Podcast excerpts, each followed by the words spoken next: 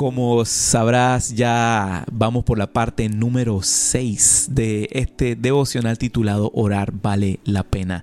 Lo habíamos iniciado a finales del año pasado y ya vamos ya por la parte 6 y final. Hoy vamos a acabar entonces con este devocional y a la siguiente semana como siempre, arrancamos con uno nuevo, pero vamos a cerrar con reflexiones finales acerca de esto que titulamos Orar vale la pena, la parte 6 de Orar vale la pena. Al inicio nos hicimos ciertas preguntas y vuelvo y las hago nuevamente para recapitular. ¿Por qué orar vale la pena? Espero que durante estas semanas tengamos claro que, por qué orar vale la pena. Y cuál es su valor, cuál es el costo. Definitivamente, definitivamente. Si tiene un gran valor es porque también tiene un costo. Y es profundizar nuestra relación con Dios. Como te habrás dado cuenta, no es de gratis. Cuesta a veces. Corrijo, no cuesta a veces, cuesta todo el tiempo. Y durante el año pasado, intencionalmente habíamos reservado exactamente estos devocionales con la temática de oración.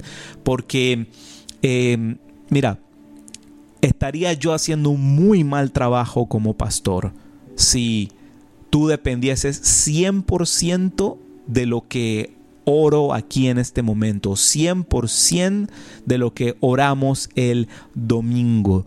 La finalidad que nosotros queremos es que cada uno no sea no, tenga dependencia de lo que se hace en este momento, sino que sean tengan dependencia de Cristo Jesús, tengan dependencia de buscarle, de orar, de tener tiempos de oración profunda y cada vez querer y, y, desear más de Él, más de Él, más de Él, más de Él, provocar ese hambre en el corazón humano.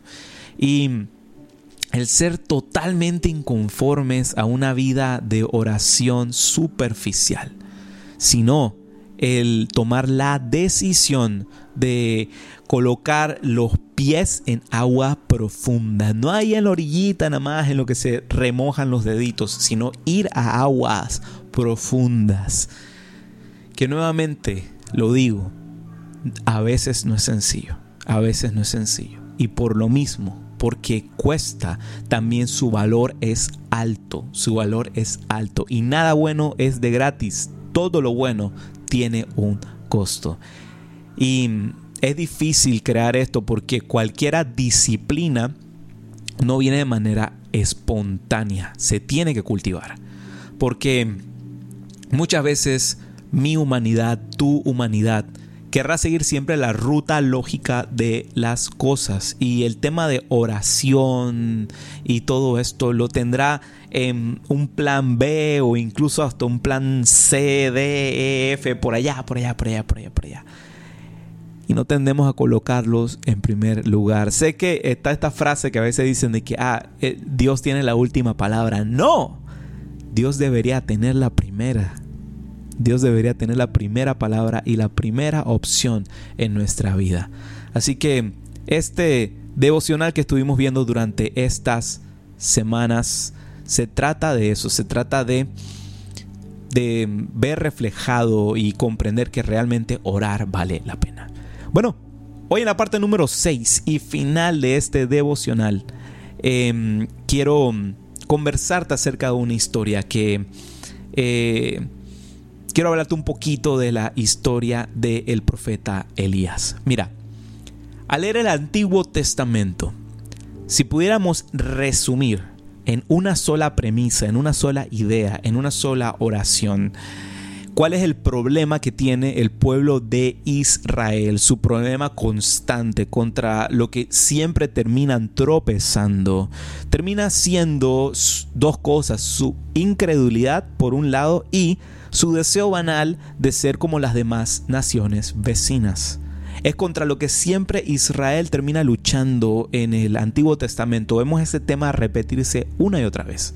Y como te decía, hoy, hoy vamos a situarnos en los zapatos del profeta Elías. El profeta Elías recibe eh, un mandato muy curioso de parte de Dios, que era edificar en un momento un altar y en ese mismo altar Dios haría descender fuego del cielo. O sea, así mínimo, imagínate, como una producción así de efectos especiales de, de Marvel, eh, qué sé yo, ahí con, con, con todos los bombos y platillos, así como tipo películas de superhéroes.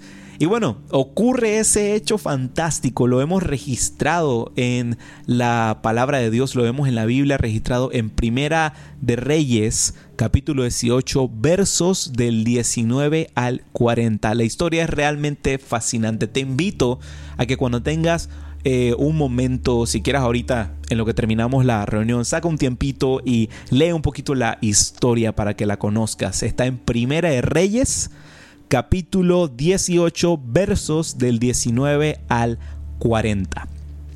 Y para no entrar en, leértela toda, porque sí, nos tomaría un ratito, quiero hacerte un pequeño resumen. Quiero hacerte un pequeño resumen que, que lo tengo aquí conmigo. Y el resumen de la historia es lo siguiente. El pueblo de Israel se encuentra en un estado catastrófico, en un estado catastrófico. Su corazón estaba totalmente desviado, ya que estaban eh, siendo guiados por hombres que adoraban dioses falsos. En ese momento, quienes estaban guiando al pueblo de Israel estaban adorando a dioses falsos, no a, a el Dios que adoramos, sino a dioses falsos. Y estos que estaban como a la cabeza de ello eran los profetas del dios Baal. Los profetas de Baal eran los que estaban al frente en la adoración a esos dioses falsos. Y estos trabajaban día y noche, noche y día para desviar cada vez más el corazón de Israel, el cual había sido dedicado primeramente a Dios, pero estos profetas de Baal eh, tenían como objetivo el distraer, el engañar, el colocar la mirada del pueblo de Israel a aquel Dios falso a Baal. Entonces, Elías le propone a estos profetas algo. Eh, claramente por encargo de Dios. Dios le había puesto a él como un mandato a hacer lo siguiente. Y el profeta Elías reta a eh, los profetas de Baal a que el Dios que pudiese hacer descender fuego del cielo, sería entonces proclamado como el verdadero Dios de Israel. En otras palabras, le puso un challenge. de que hashtag Elías Challenge. Bueno, le puso un challenge a, los profetas de Baal. Y resumiéndote un poquito lo que sucede después, eh, lo que acontece, es que obviamente el Dios de los profetas de Baal no responde. No responde. Ahí en la Biblia está registrada la cantidad de locuras y de cosas que hicieron para llamar la atención de su supuesto Dios. Incluso hay hasta veces de que este Elías le hace ahí su, su medio, medio bullying diciéndole, ay, grite más fuerte, grite más fuerte, que a lo mejor su Dios está dormido. Tremendo Elías. Entonces, eh, vemos que, que, sucede aquello, pero el Dios de Elías sí se presenta, se presenta delante de ellos con poder. Y, y, sucede lo que, a lo que él había retado a los profetas de Baal, que descendiera fuego del cielo. Y no desciende fuego del cielo de una manera así, sino fue realmente algo estrepitoso. O sea, eh, hizo, fue un suceso increíble. Te invito a que leas la historia. No le estoy haciendo justicia al resumírtela así de rápido, pero es súper interesante.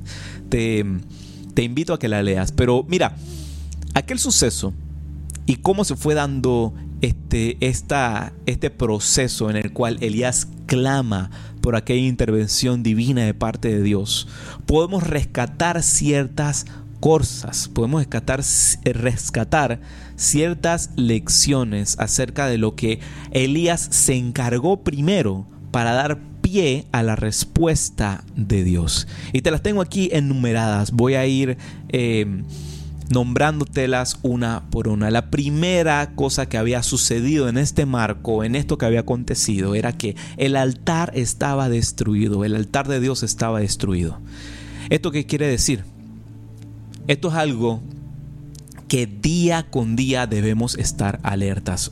Nuevamente te digo, estas son cosas que suceden en esta historia que deben ser como ejemplo para nosotros de alerta ante estas situaciones. Y lo primero es eso, de que el altar estaba arruinado, estaba destruido. Y esto es algo a lo que debemos estar apercibidos y claros día con día.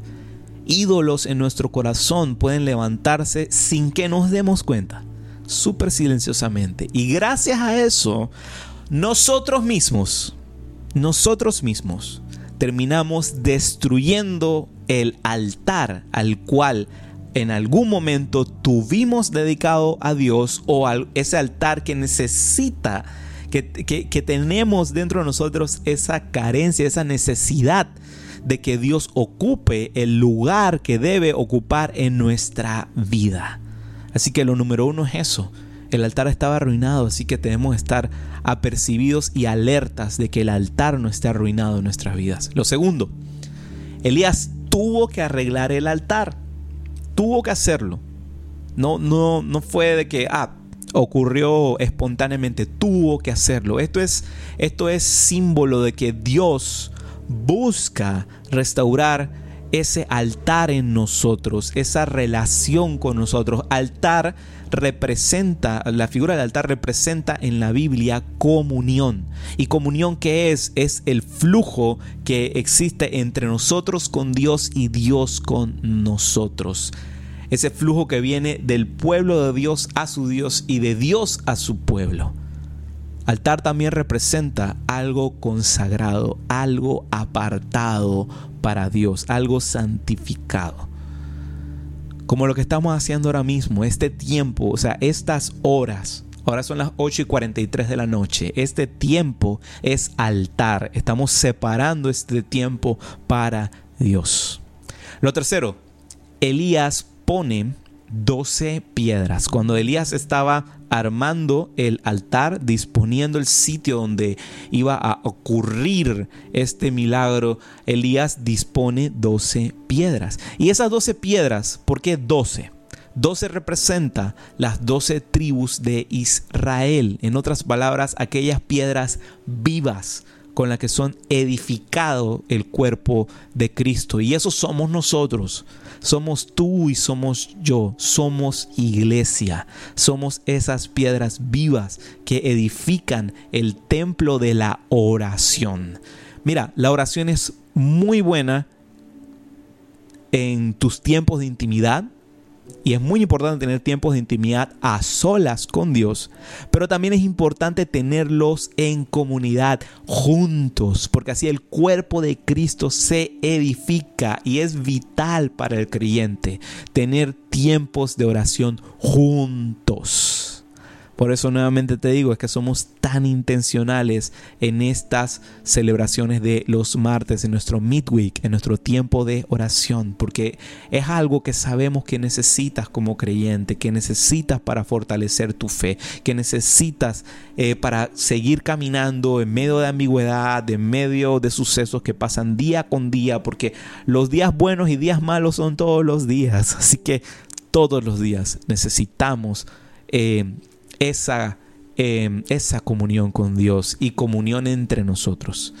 Lo cuarto, Elías cava una zanja. Elías cava una zanja donde se coloca esto, lo de las doce piedras. Y aclaro algo. Y no lo, no lo había hecho al principio en lo que estuvimos em, resumiendo la historia.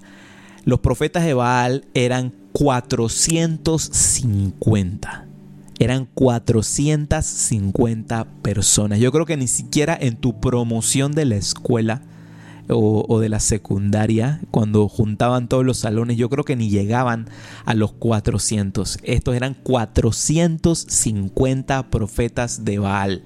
Mientras que Elías era solo uno. Era un solo hombre, parado en la brecha.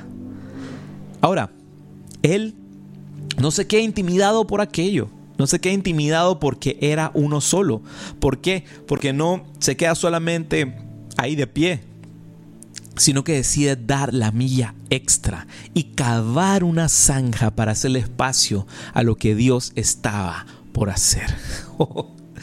Gracias Espíritu Santo. A veces tenemos que hacerle espacio para que Dios haga cosas en nuestra vida. Debemos remover cosas y hacer espacio para que Dios haga cosas en nuestra vida. Y pareciera, como te decía, contradecir un poquito con el punto anterior, pero lo que nos enseña esto es que ante una situación que pareciera sobrepasarnos, como, como lo que acaba de suceder, que pareciera sobrepasarnos, eh, no podemos quedarnos de brazos cruzados, no podemos quedarnos nada más en la orilla y ser espectadores de, cómo las situaciones nos envuelven y, y, Satanás hace lo que le da la gana con nosotros. Hay que ponernos manos a la obra, que puede resultar a veces ser difícil, sí, a veces puede resultar ser difícil, pero acuérdate, el caminar con Cristo será difícil, pero no imposible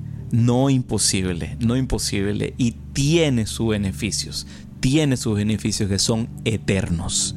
El punto número 5, Elías pide que la, la, gente del pueblo derrame litros y litros de agua a la zanja que cavó. Mira, Elías cava la zanja solo, pero pide al pueblo que derrame agua hasta llenar las zanjas. Y ojo, acuérdate, pareciera contradictorio también, porque eh, lo que él había retado a los profetas de Baal era que cayese fuego del cielo. Entonces él le dice, ah, bueno, mira, no solamente va a caer fuego del cielo, sino de que aquel fuego va a ser tan intenso que encenderá todas estas zanjas y se evaporará toda el agua que está aquí derramada. Y ojo, eran litros de litros de litros de litros de litros de agua.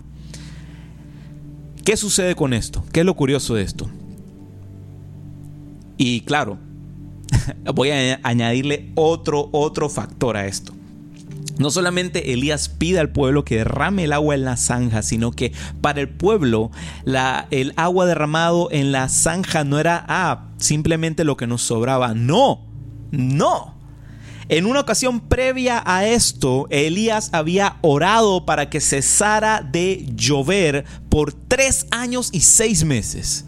Así que para el pueblo el agua era algo demasiado preciado porque la tenían que obtener de métodos sumamente complicados a través de arroyos subterráneos o qué sé yo.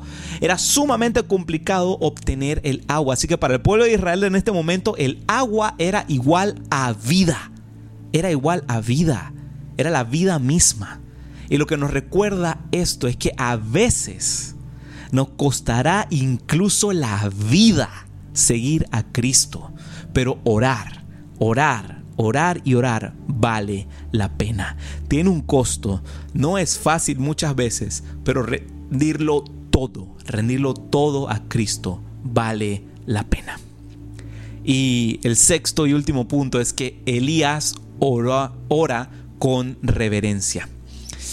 Elías busca la presencia de Dios. En ese momento busca glorificar a Dios por medio de la oración y debe ser también nuestra finalidad.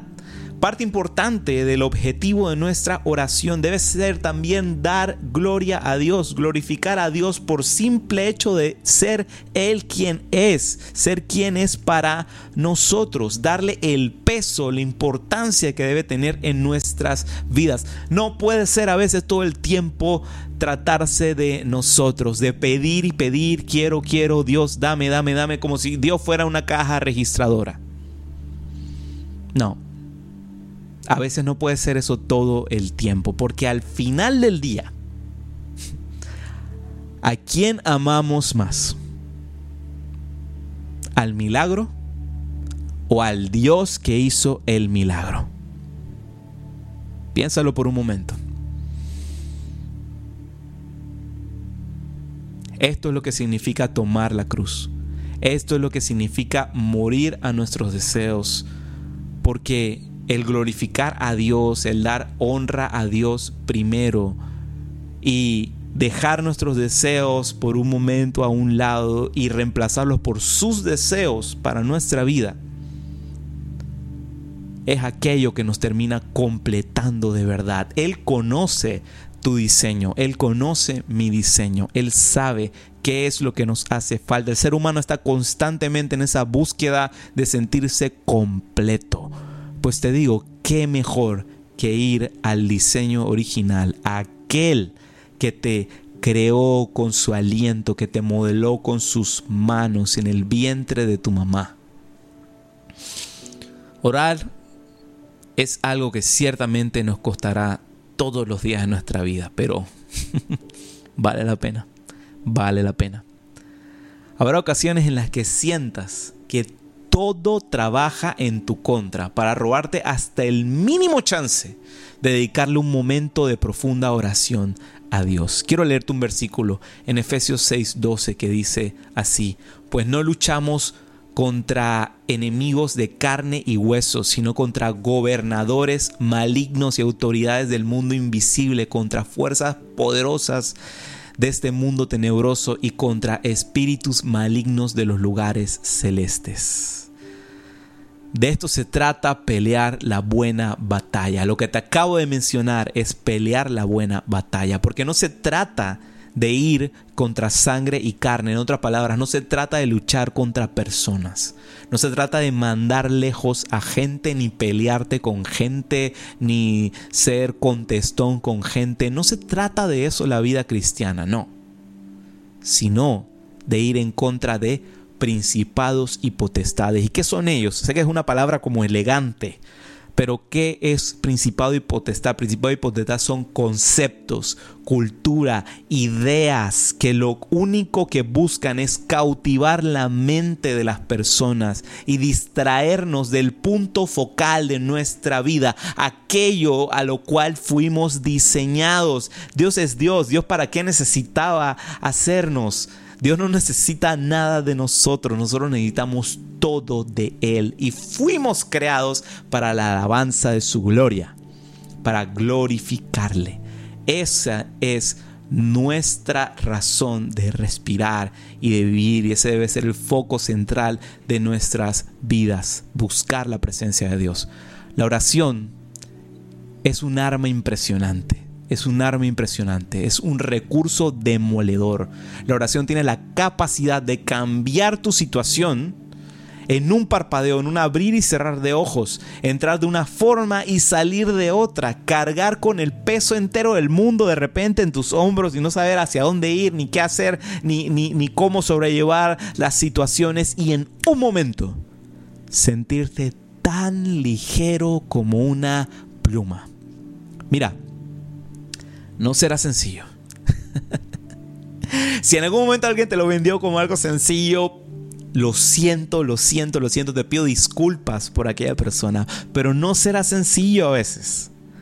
Pero definitivamente algo que puedo asegurarte y que espero que al final de este devocional nos haya quedado muy claro en nuestro corazón y que nos esté animando a seguir, a seguir, a seguir, a seguir profundizando en oración en nuestra vida es que orar vale la pena.